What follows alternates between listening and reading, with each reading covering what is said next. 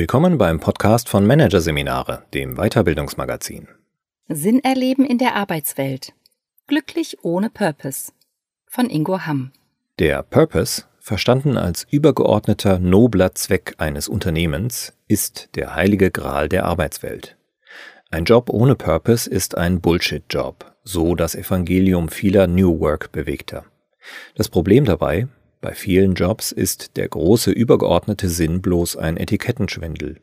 Und selbst wenn dies nicht der Fall ist, hat der Fokus darauf wenig Sinn.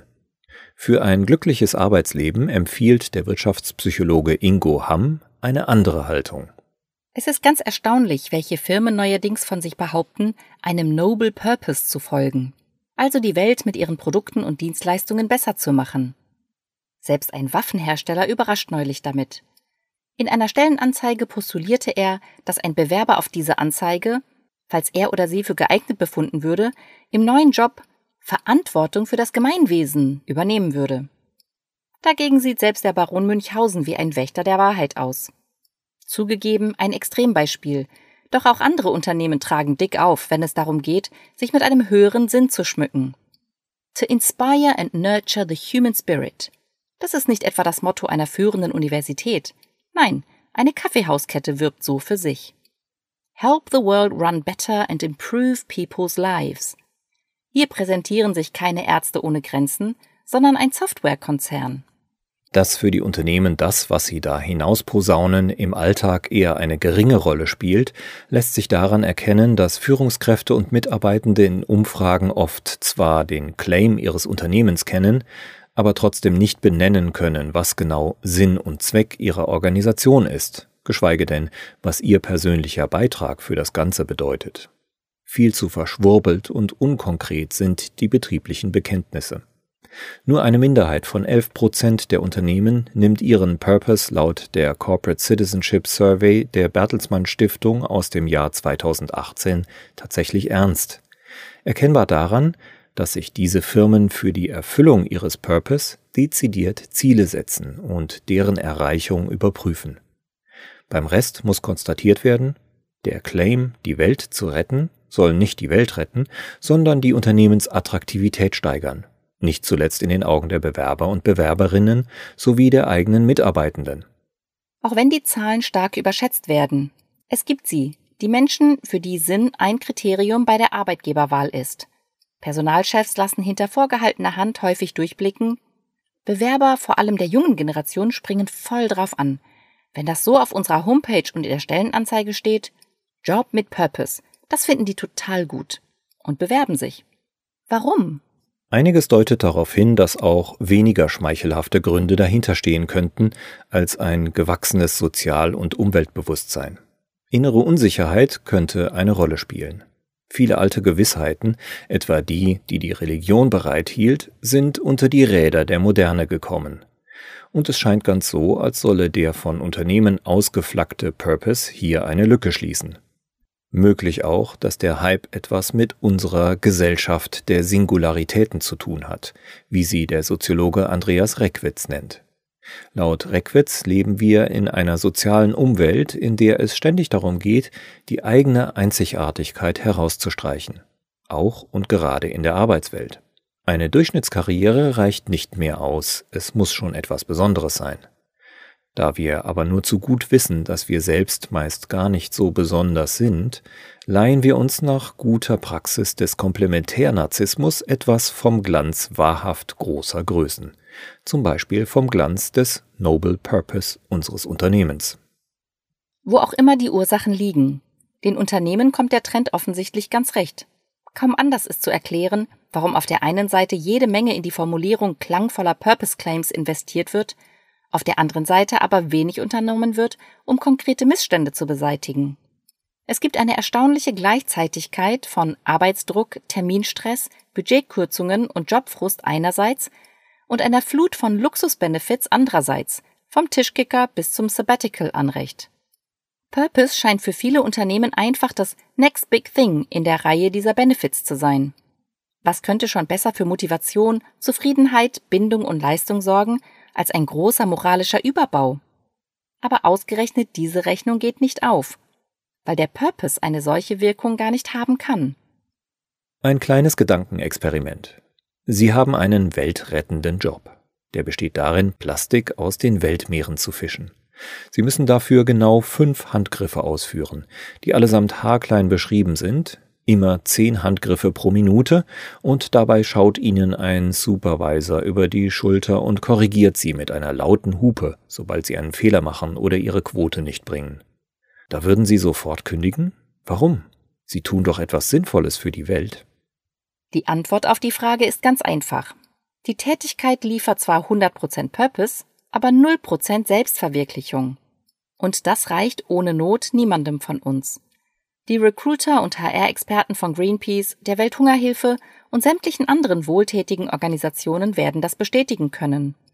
Denn im Gegensatz zur landläufigen Meinung kündigen selbst bei diesen Organisationen Jahr für Jahr viele Mitarbeiterinnen und Mitarbeiter und noch mehr Ehrenamtliche und Freiwillige. Weil der Job für sie keinen Sinn hat, ganz subjektiv. Der Punkt ist, das persönliche Sinnempfinden hat nur wenig mit einem wie auch immer gearteten Noble Purpose zu tun.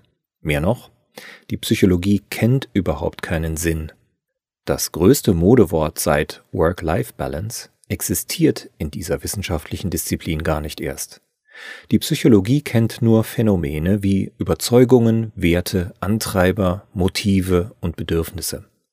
Zur Frage, was uns antreibt, gibt beispielsweise die Basic Psychological Needs Theory von Richard M. Ryan und Edward Deasy eine schlüssige Antwort. Nach dieser Theorie leben wir, arbeiten wir und strampeln uns ab, um drei psychologische Basisbedürfnisse zu befriedigen. Erstens unser Autonomiebedürfnis. Es erfüllt uns mit Genugtuung, selbstbestimmt zu leben und zu arbeiten und selbst als Verursacher der eigenen Handlungen zu erleben, in Übereinstimmung mit eigenen Werten über uns selbst zu bestimmen. Wir mögen es nicht, wenn zum Beispiel ein Controletti-Chef uns haarklein sagt, was wir zu tun haben, weil das unser Autonomieerleben einschränkt. Zweitens unser Bedürfnis nach Kompetenz erleben. Wir hassen es, wenn wir etwas nicht auf die Reihe bekommen. Wir wollen uns als kompetent und effektiv bei der Verfolgung von Zielen erleben. Gut strukturierte statt unübersichtliche Rahmenbedingungen fördern die Befriedigung dieses Bedürfnisses, da nur unter solchen Bedingungen die Bewertung unserer Leistung und damit Kompetenz erleben möglich ist. Drittens unser Bedürfnis nach sozialer Eingebundenheit.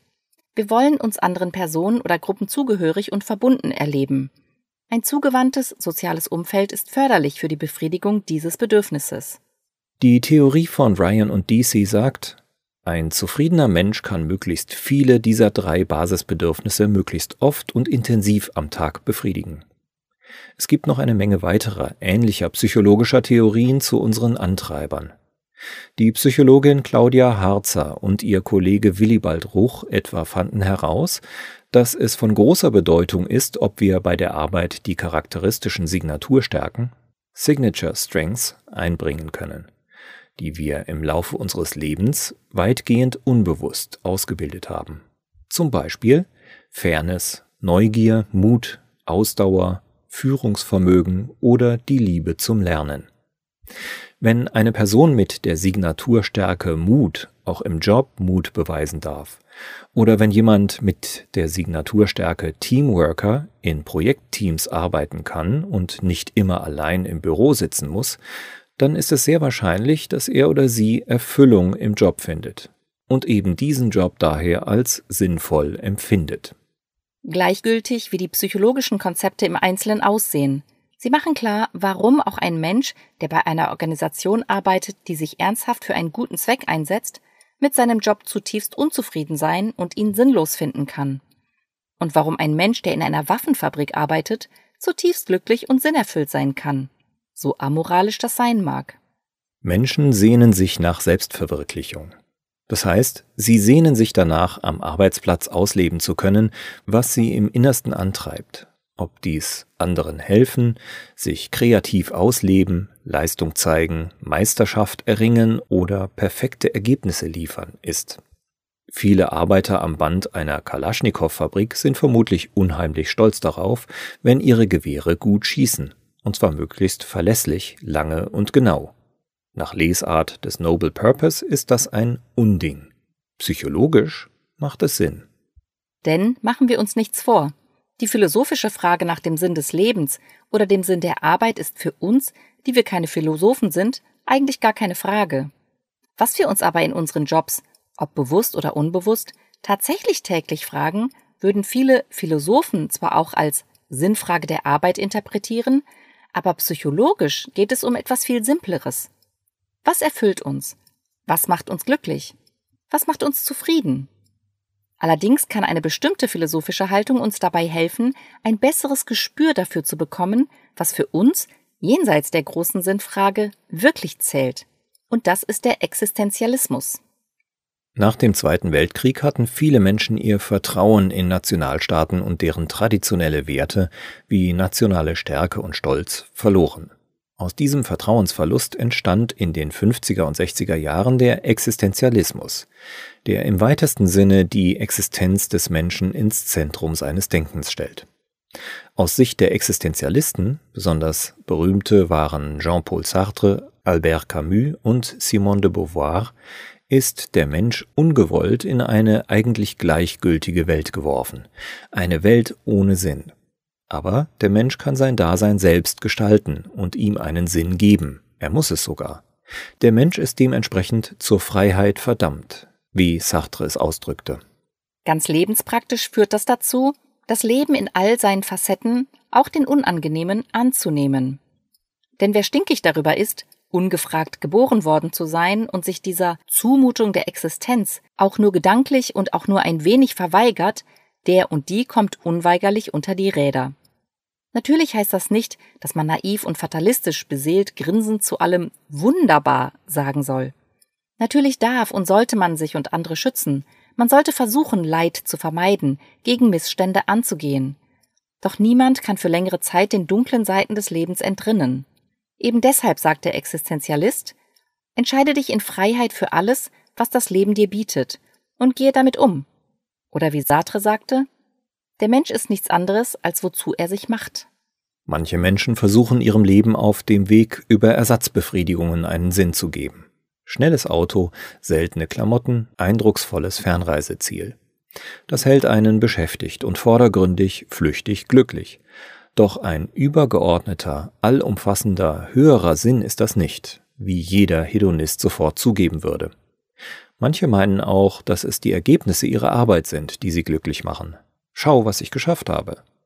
Doch auch das ist ein kurzes, histrionisches Glück. Der Ruhm verblasst bekanntlich schnell, und man hechelt neuen Erfolgen hinterher. Erfolg macht erfolgreich, nicht glücklich. Frag jeden Rockstar. Existenzialisten wissen dagegen, der Sinn liegt im Tun an sich. Und deswegen ist für den französischen Schriftsteller Albert Camus Sisyphos der Prototyp eines glücklichen, sinnerfüllten arbeitenden Menschen. Ausgerechnet Sisyphos? Der arme Kerl aus der griechischen Mythologie, der, nachdem er renitent gegenüber den Göttern war, zur Strafe einen Fels den Berg hochrollen muss, immer und immer wieder, denn kaum ist er oben angekommen, stößt der gerade diensthabende Gott den Stein wieder hinunter. Das ist doch schrecklich, oder? Überhaupt nicht, findet Camus, der in einem Essay den ungeheuren, götterzerschmetternden Satz schreibt, wir müssen uns Sisyphos als einen glücklichen Menschen vorstellen. Das ist der Knaller. Da ist ein Mensch, der sich nichts hat zu Schulden kommen lassen, als einigen hochfahrenden Autoritäten die lange Nase zu zeigen, der dafür völlig unverhältnismäßig mit lebenslanger Fronarbeit bestraft wird, die kein Ergebnis bringt. Und wir sollen ihn uns als glücklich vorstellen? Warum?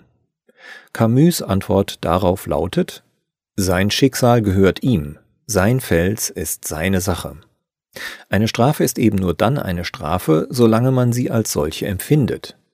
Wird die Strafe jedoch bejaht und gleichzeitig in eine ganz normale Aufgabe umgedeutet, verliert sie den strafenden, schambesetzten und stigmatisierenden Aspekt und erhält eine andere Wertigkeit für jenen, der wertet und umdeutet. Sie erhält einen Sinn. Das, was die meisten Menschen mit dem Sinn des Lebens verwechseln, ist die Warum-Frage. Warum muss ich diesen doofen Stein immer wieder den Berg hochrollen? Warum muss ich jeden Tag ins Büro? Die meisten Menschen glauben, die Antwort auf die Warum-Frage ergebe den Sinn des Lebens und damit ihr Lebensglück. Dabei gibt es keine befriedigende Antwort auf diese ultimativen Warum-Fragen. Deswegen stellt der Existenzialismus sie gar nicht erst. Nicht das Warum ergibt den Sinn, sondern die Bewegung, die Aufgabe an sich. Nach Camus könnte man Sisyphos Schicksal entgegnen, Leute, vergesst mal den steilen Hügel. Es ist nicht der Hügel, den es zu bezwingen gilt. Es ist der Stein, den ich Kraft meiner Anstrengung immer und immer wieder bewege. Ich bringe eine Sache ins Rollen. Ich bringe Bewegung ins Spiel. Ich bewege etwas in dieser Welt. Das ist Selbstwirksamkeit. Ich bewege etwas und sei es nur einen seelenlosen Stein. Das ist besser als gar nichts zu bewegen. Existenzialistisch zu denken heißt also, um Sinn in deinem Leben zu erfahren, reicht eines völlig. Zu wissen, tätig zu erfahren und dabei zu spüren, dass du die Steine deines Lebens bewegst. Subjektiv Sinn macht demnach das, was man macht, nicht das, was man denkt, philosophiert oder gar von außen als Purpose eingesagt bekommt. Hier schließt sich der Kreis zu den Erkenntnissen der modernen Psychologie. Schon lange wissen Psychologen, dass stundenlanges vor der Glotze hocken nicht glücklich macht, sondern aktive Tätigkeit. Sisyphos hat eine klar umrissene Aufgabe, die ihn weder unter noch überfordert. Und welche positiven psychologischen Effekte das hat, wissen wir spätestens seit den Erkenntnissen der Flow-Forschung nach Mihai Csikszentmihalyi. Wer im Flow ist, geht vollständig und selbstvergessen in einer Aufgabe auf, die er oder sie mit Leidenschaft betreibt. Allein das macht sie subjektiv wert und sinnvoll. Und dabei ist es völlig egal, welchen Wert sie für die Welt hat. Spitz gesagt, wer im Flow ist, der fragt nicht nach dem Sinn des Lebens. Was bedeutet das nun für Organisationen und die Menschen, die in ihnen arbeiten? Für die Menschen bedeutet es, es ist wichtig, sich selbst besser zu verstehen. Wo genau liegen meine Bedürfnisse? Was sind wichtige Motive für mich? Welche Stärken habe ich im Leben ausgebildet? Und was sind Werte, die für mich wirklich zählen? Moment mal, sind wir bei der Wertefrage nicht doch wieder beim großen Purpose? Ja und nein. Ein Wert ist psychologisch das, was einem Menschen in seinem Leben viel wert ist, sei es Qualität, Pünktlichkeit oder Fairness. Natürlich kann es sein, dass diese Werte auch mit dem Noble Purpose, den ein Unternehmen verfolgt, harmonieren. Aber, dass ein Noble Purpose vorhanden ist, heißt eben noch nicht, dass automatisch innere Werte bei der Arbeit adressiert werden. Gleiches gilt umgekehrt. Persönliche Werte wie Qualitätsbewusstsein können auch durch andere Werte, die das Unternehmen jenseits eines ausgeflaggten Noble Purpose verfolgt, adressiert werden. Und sei es die Qualität der Gewehre in einer Waffenfabrik. Wer im Job Sinn empfinden will, sollte also nicht auf den Noble Purpose schauen, mit dem Unternehmen für sich werben, sondern tief in sich selbst hinein. Sinnfindung erfordert eine Konzentration auf das eigene Ich, auf den eigenen Stein, um es mit Sisyphos zu sagen. Diese Erkenntnis wird gemeinhin unterschätzt. Auch Unternehmen unterschätzen einiges im Zusammenhang mit der Sinnfrage. Vor allem, wie viel das Sinnempfinden mit dem ganz normalen täglichen Arbeitserleben zu tun hat. Sprich mit den Steinen, die die Mitarbeitenden rollen. Wenn Unternehmen wissen wollen, wie eine Tätigkeit beschaffen sein sollte, damit die Chance steigt, dass Mitarbeitende darin Sinn finden, dann hält die Psychologie dafür schon lange wichtige Anhaltspunkte bereit. Die Organisationspsychologen Greg Oldham und Richard Hackman etwa stellten die These auf, dass eine erfüllende, motivierende Arbeitsaufgabe fünf Kriterien genügen muss. Erstens, sie ist abwechslungsreich und herausfordernd, also nicht langweilig oder überfordernd. Zweitens ist sie ganzheitlich angelegt, also mit Anfang, Mitte und Schluss versehen und nicht ein wild herausgepicktes Teilstück. Drittens ist sie bedeutsam nach unserem Verständnis, nicht nach der Meinung der Führungskraft. Viertens ist sie autonom ausführbar, also ohne dass wir ständig um Erlaubnis nachfragen müssen.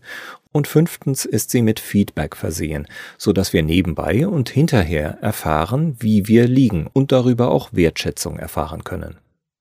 Das Feedback ist deshalb wichtig, weil das Gefühl, dass das eigene Verhalten tatsächlich etwas bewirkt, mit das Wichtigste für die Jobzufriedenheit und damit auch das Sinnerleben ist. Dank meines Einsatzes rollen die Steine.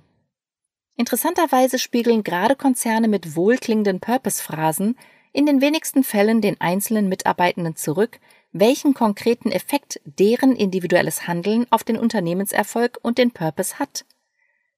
Unternehmen, die klug geführt werden, wissen dagegen, wie wichtig Feedback, aber auch eine gute Passung des Jobs Autonomie, Handlungsspielräume und Abwechslungsreichtum sind. Sie wissen, dass das Arbeitsumfeld so beschaffen sein muss, dass sich Menschen darin selbst verwirklichen können. Wenn das der Fall ist, dann stehen die Chancen gut, dass Mitarbeitende ihre Arbeit als sinnvoll erleben. Wer nun fragt, aber wo bleibt bei all dem die Moral, der oder die fragt zu Recht. Denn moralisch ist es tatsächlich ein Dilemma, dass wir einen Job mit Wirksamkeit, sozialer Anerkennung, Autonomie und ganzheitlicher Einbindung als sinnvoll empfinden können und am Ende womöglich mit an einem Maschinengewehr bauen. Oder in einem fleischverarbeitenden Betrieb arbeiten. Oder bei einem Plastikhersteller. Oder in einer Sportwagenmanufaktur.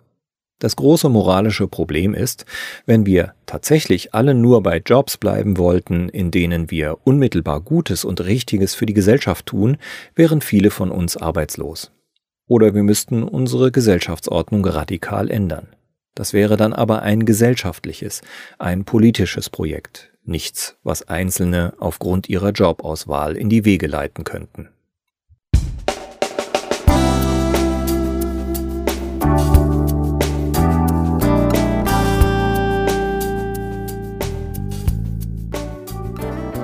Sie hörten den Artikel Sinn erleben in der Arbeitswelt. Glücklich ohne Purpose von Ingo Hamm aus der Ausgabe Februar 2022 von Managerseminare, produziert von Voiceletter. Weitere Podcasts aus der aktuellen Ausgabe behandeln die Themen Teamcharta für die Remote-Kommunikation. Sprechen Sie Hybrid und Megatrends im Vertrieb. Das neue Verkaufen. Weitere interessante Inhalte finden Sie auf der Homepage unter managerseminare.de und im Newsblog unter managerseminare.de/blog.